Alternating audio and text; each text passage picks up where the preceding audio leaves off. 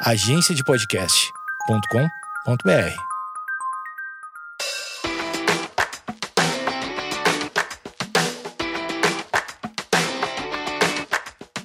Olá, pessoal. Eu sou Amanda Costa, otorrinolaringologista. Esse é meu primeiro podcast. O nome dele é Ouvido, Nariz e Garganta e umas coisinhas a mais. E nós vamos começar, então, pelo começo. O que que faz um otorrinolaringologista, ou como me chamam, um ornitorrinco?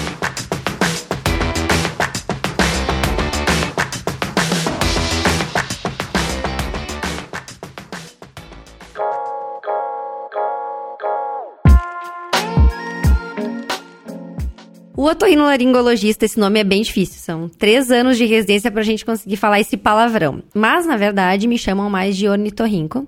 Otorino também, muitas pessoas me chamam. A gente atua dentro de ouvido, nariz e garganta e mais umas coisinhas. E hoje eu vou falar os problemas mais comuns dentro de cada área. Os problemas mais interessantes, as principais queixas do consultório.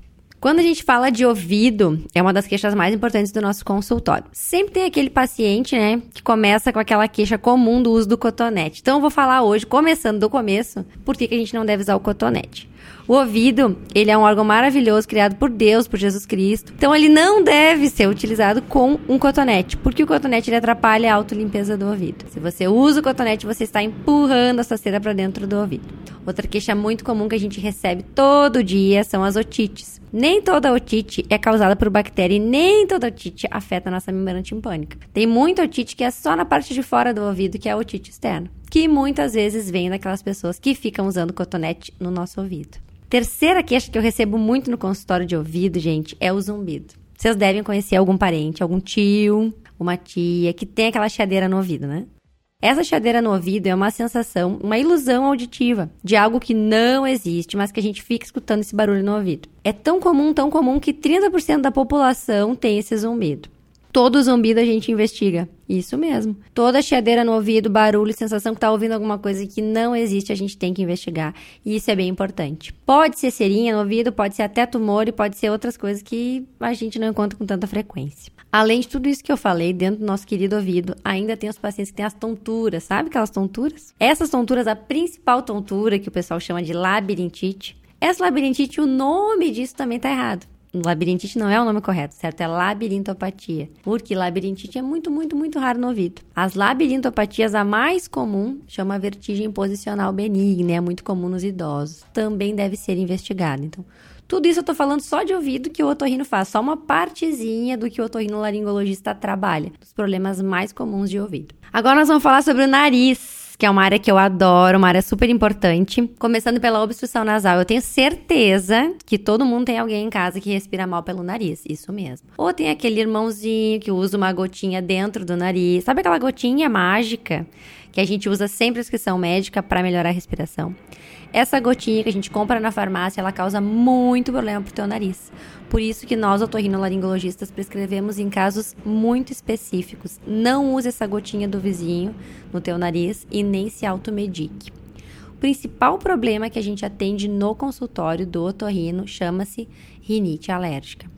Rinite alérgica é tão, tão importante, gente, que ela afeta um em cada seis americanos. É um montão de gente afeta aí 40% da população em algumas cidades do Brasil. Ninguém morre de rinite alérgica, fiquem tranquilos. Mas é um problema que atrapalha muito a qualidade de vida. Muitos pacientes não vão ao trabalho, muitos pacientes têm problema na sua vida social, inclusive de concentração, viu? É muito difícil a gente aprender tendo rinite alérgica. E a rinite alérgica é uma sensibilidade aumentada do teu nariz. A mucosa nasal faz uma reação de hipersensibilidade a pólen, a poeira de barata, a mudança de temperatura, uma infinidade de fatores que a gente precisa investigar e tratar para ter uma saúde nasal. Então, respirar mal pelo nariz não é normal. O lugar certo da respiração é pelo nariz Sim, inclusive durante o exercício e inclusive à noite. Continuando no nariz, eu queria falar sobre as rinossinusites.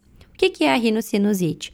É uma inflamação e uma obstrução dos nossos meatos, dos nossos buraquinhos dentro do nariz. E isso pode causar dor de cabeça, secreção, sabe aquela pessoa catarrenta que fica fungando o nariz, cefaleia. E isso não é só por bactéria. Isso também pode acontecer por vírus e pode acontecer também de uma forma crônica. Por isso que é tão importante a gente olhar o narizinho por dentro para fazer o diagnóstico. Tudo isso só de nariz, gente. Quando eu falo de garganta, eu falo de um tema que eu gosto pra caramba, que é ronco. O que, que é o ronco? O ronco, ele nos passa uma ideia que tem algo obstruindo a nossa árvore respiratória. Pode ser do nariz, e pode ser até a entradinha aqui do pulmão. É comum ronco, gente, muito comum. Pacientes acima de 60 anos, a gente tem aí quase metade da população com ronco. E nós já sabemos por vários estudos que roncar e ter pausas na respiração, que são as apneias, aumentam o teu risco cardiovascular, aumentam o teu risco de morte de várias doenças e pioram as doenças pré-existentes. Por isso que a gente tem falado tanto em qualidade do sono e essa também é uma área do torrinolaringologista todas essas áreas, ouvido, nariz e garganta. Alguns profissionais também atuam na medicina do sono, alguns também atuam dentro da, da cirurgia plástica, dentro de ouvido, nariz e garganta. Então, são, é uma área super extensa que a gente começa a conversar aqui no nosso podcast.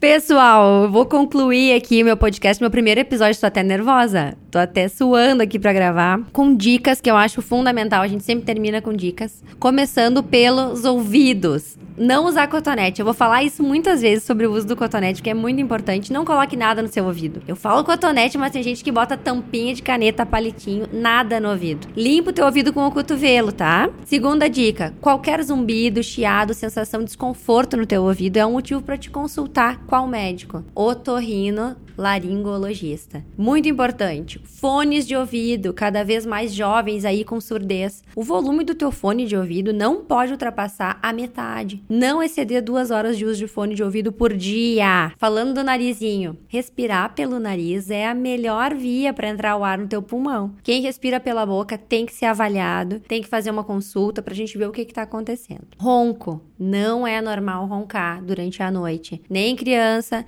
nem adulto, nem quando ingere bebida alcoólica. A gente sempre avalia porque pode ter alguma coisa obstruindo essa via aérea. Voz rouca. A prega vocal, ela é um órgão muito delicado. Toda voz rouca, dificuldade para falar, sensação de voz arranhada, sensação de areia ao falar, ao, ao pronunciar algumas palavras deve ser investigada. Consulta teu otorrino, me segue, segue meu podcast. Semana que vem vai ter mais episódios e manda algumas dúvidas para mim, para me ajudar, pra gente conversar um pouco mais sobre ouvido, nariz e garganta e mais algumas coisinhas. Tchau!